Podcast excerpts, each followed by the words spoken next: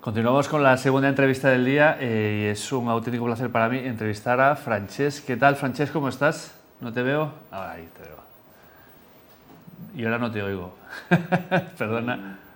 Dame un segundo. Me da culpa, me da culpa, me da culpa. Ah, bien, bien, bien, Es que no tenía el micro encendido. You are on mute, ¿no? La, la, frase más famosa de pandemia, ¿no? ¿Qué tal, Francesc? Eh, bueno, eh, eh, gracias por estar con nosotros hoy. Eh, Francesc, eh, cuéntanos a, qué te dedicas, para los que no te conozcan.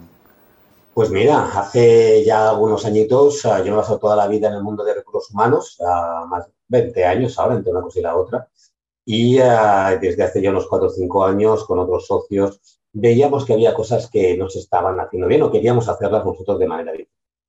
Y entonces pues, nos lanzamos y creamos Pecastal en Paradise, uh, con la idea, básicamente nuestra idea es, hoy en día estamos viendo que hay nuevas tendencias de gestión, nuevos valores, eh, el talento joven que tanto se dice, ¿no? Pues están queriendo ser gestionados de una manera que las empresas todavía les cuesta responder. No es que no sepan, pero les cuesta. Y a veces ponen parches y te ponen cosas que, que bueno, que intentan solucionar, pero aún así después llaman y dicen, oye, pero es que, francés, me cuesta retener el talento, la gente se me va. Entonces, a, nosotros lo que nos gusta es eso, ¿no? Analizar, ver bien qué es lo que le pasa a la sociedad, qué es lo que quiere y cómo podemos transformar o hacer evolucionar. A mí la palabra transformación me parece más exagerada. Evolucionar la organización para conseguir dar cabida y responder a esas nuevas tendencias de gestión y esos nuevos valores sociales. Con la pandemia entiendo que esto se ha visibilizado más, ¿no? Como, como, esa exigencia de la que hablábamos antes con Raquel, ¿no? Es, esas nuevas tendencias, esas nuevas maneras, esas nuevas exigencias, ¿no? que es la palabra ya que... Total, antes de la pandemia, un ejemplo muy, muy fácil, ¿no? Antes de la pandemia se empezaba a hablar de trabajar desde casa, de tener el remoto, y con la pandemia es que hoy en día gente joven, cuando la buscamos, la seleccionamos, de la, la tercera o cuarta pregunta es, evidentemente es en remoto, ¿no? Y cuando le digo, no, mira, es que son dos, tres, diez, gracias, no me interesa. Entonces, claro, como una empresa quiere atraer talento joven sin tener la opción de terremoto, siempre que se pueda, evidentemente, ¿no? Ah, pues tengo empresas, clientes que todavía están ofreciendo planes de pensiones. Y dicen, oye, Francés, no entiendo que no puedo eh, retener a, a, talento joven, a chavales jóvenes, no se quieren quedar cuando estoy dando y ofreciendo un fantástico plan de pensiones. Bueno, normal, si todavía hoy en día los chavales, las nuevas generaciones, los nuevos valores no buscan Uh, pues por ejemplo, un plan de pensiones, buscan la igualdad de género, buscan el no utilizar papel, buscan poder ir en bicicleta al trabajo, buscan el trabajar en remoto, etcétera, etcétera. Entonces, eso es lo que nos apasiona, ¿no? El poder cubrir ese gap que hay entre unos y otros. Sí. El otro día entrevistábamos aquí a, un compañero que llevaba equipos y, hablando de esto decía, yo busco talento, no talento que viva en mi área geográfica, ¿no? Yo, mi, búsqueda de talento es mundial, ¿no? Y, y, ese cambio de mindset, ¿no? que lo de teletrabajar es que para él era una obligación, porque si no te, te, te, estaba limitando mucho.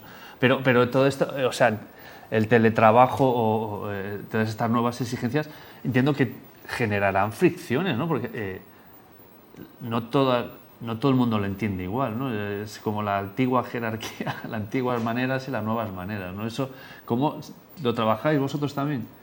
Claro, lo que sobre todo intentamos es eh, profundizar en la cultura, porque una cosa es crear un sistema de gestión del desempeño o crear un plan de pensiones, pero lo importante para mí es esa manera de querer ser gestionados es en el día a día.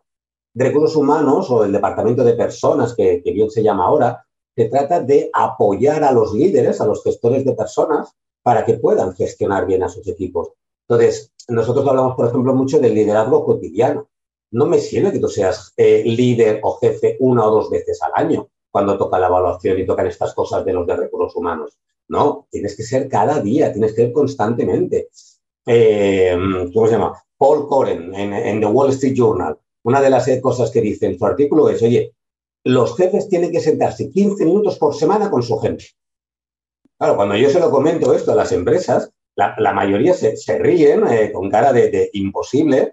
Me dicen, tiene que haber otra, otra manera, Francés, es que eso es imposible, es una utopía. Eh, quiero retener el talento, pero sentarse 15 minutos con cada una de mi gente, eso es una utopía, eso es imposible. Entonces, Hay fricción, claro, por supuesto. Y eso es lo que nos apasiona a nosotros, intentar suavizar esa fricción y irnos directamente a, a cultura. También me parece demasiado grande y, ambiguo, al mindset de la gente, al pensamiento de los líderes y de la gente, para que hagan ese pequeño clic y, oye, les guste tomarse un café con alguien y les pregunte qué tal la vida, cómo están y tal, eh, que utilicen lo menos posible el papel, que hablen de la igualdad de género, etcétera, etcétera. Todas esas cosas que hoy en día es lo que se reclama y no tanto el plan de pensiones o el coche o, la, o a ver qué titulito tengo y si soy director del mundo mundial. Y, siguiendo con el tema de, de, de, estas exigencias, estas nuevas generaciones, ¿qué es lo que, cuál ¿cuáles son los mayores puntos diferenciales que observas entre esas nuevas exigencias?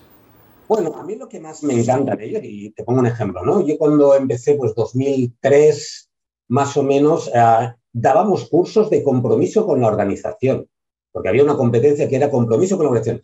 Y le teníamos que decir a las personas a los trabajadores lo que tenían que hacer para demostrar el compromiso con la empresa. La responsabilidad estaba en el trabajador. Hoy en día, a un chaval joven de 23, 24, 25 años que solamente tiene compromisos con ellos, con su desarrollo, con su potencial, con su crecimiento.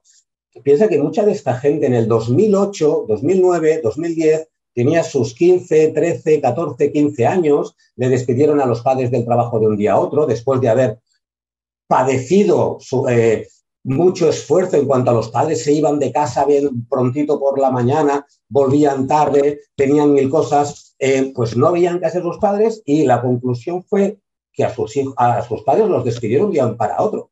Entonces, claro, ahora estos chavales que han sufrido eso, le decimos, no, no, ahora tú te tienes que comprometer con la empresa.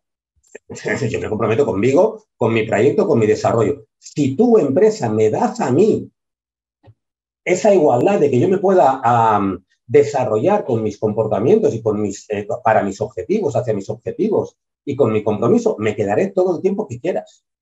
Me seducirás y me retendrás, pero por un plan de pensiones, porque tú me lo digas o porque es que a los chavales les falta compromiso, no, tienen compromiso consigo mismos y con su desarrollo, que eso es lo que a mí me encanta. Y por eso hay que hacer entender a las empresas que tienen que cambiar, que, que evolucionar, que moldearse para dar cabida a estos chavales, a estas nuevas generaciones. Para mí siempre digo nuevas generaciones de pensamiento, más que el pelo blanco o no tan blanco, es más pensamiento a, de nuevos valores y nuevas maneras de, de, de querer ser gestionado. ¿no? Fíjate, es, es, un cambio de, de, total, ¿no? Antes nos adaptamos nosotros al comportar, a la empresa y ahora estamos pidiendo a la empresa que se adapte a, a las nuevas tendencias, ¿no? Bueno, bueno, al final es la nueva sociedad que está viniendo, ¿no? Que... Y a las grandes les va a costar mucho más, a las startups, a las pequeñas, a estos nuevos que empiezan con con cantidad de, de joven, son mucho más maleables, se pueden definir políticas, procesos, maneras de hacer que puedan encajar en, para responder a estos nuevos valores y todas estas nuevas necesidades. Unas grandes empresas, ¿no? Como antes hablabais, pues un Naturgy, un Akbar, un, a lo mejor estas grandes, pues mover y cambiar y evolucionar les puede costar un poquito. Qué bueno, pues eh, ya me están llamando el tiempo, llamando la atención. Frances, eh, oye, eh, ¿nos puedes recomendar algún libro que, te haya llamado la atención? Mucho, mira, además algunos que piensan que, nos gustan, ¿no? Pues son como nuestros pilares y que nos dan la... Lo que estamos haciendo está bien, ¿no? Por un lado, Infinite Games de Simon Sinek. Creo que Simon Sinek lo conoce mucha gente, es bastante eh, buen comunicador y tiene un par de libros que son muy, muy buenos y que no te hablan tanto de la competición, sino del querer ser líder, el querer ganar siempre a largo plazo, etcétera, etcétera. Y luego uno de Marcus Buckingham, que, es, eh, eh, que estuvo en empresas como Gala, que es, un, es, también un buen gestor y que hace, ah, dice muchas cosas que le hablamos nosotros, ¿no? Desde gestión continua, evaluación continua, feedback continuo. Y el último que ha sacado se llama Love and Work, Work and Love. Uh, todavía es verdad que no está en castellano, está en inglés, se puede conseguir. Y es muy bueno, donde tienes que encontrar primero qué es lo que te apasiona y a partir de ahí busca el trabajo de lo que te apasiona. Y no tanto que te apasione el trabajo, sino que trabajes sobre lo que te apasiona. Qué bueno, se vuelve a repetir la palabra pasión en el trabajo, es, es una constante que cada vez se... Qué bueno, y así seremos todos mejores profesionales y los lunes serán maravillosos. Parece sencillo, ¿no? Es algo que parece tan sencillo, pero creo que dices, pero ¿y por qué no lo hacen las empresas? Pues ahí estamos ayudándoles para que lo hagan. Perfecto, Francesc. Pues oye, mil gracias por, por tu tiempo y por estar con nosotros. Por... Gracias, Francesc. Muchas gracias. Buena semana. Igual, hasta luego.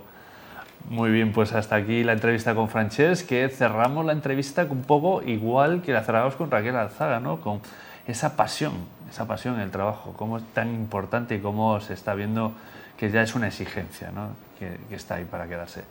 Bueno, nos vemos, no os vayáis, hasta ahora.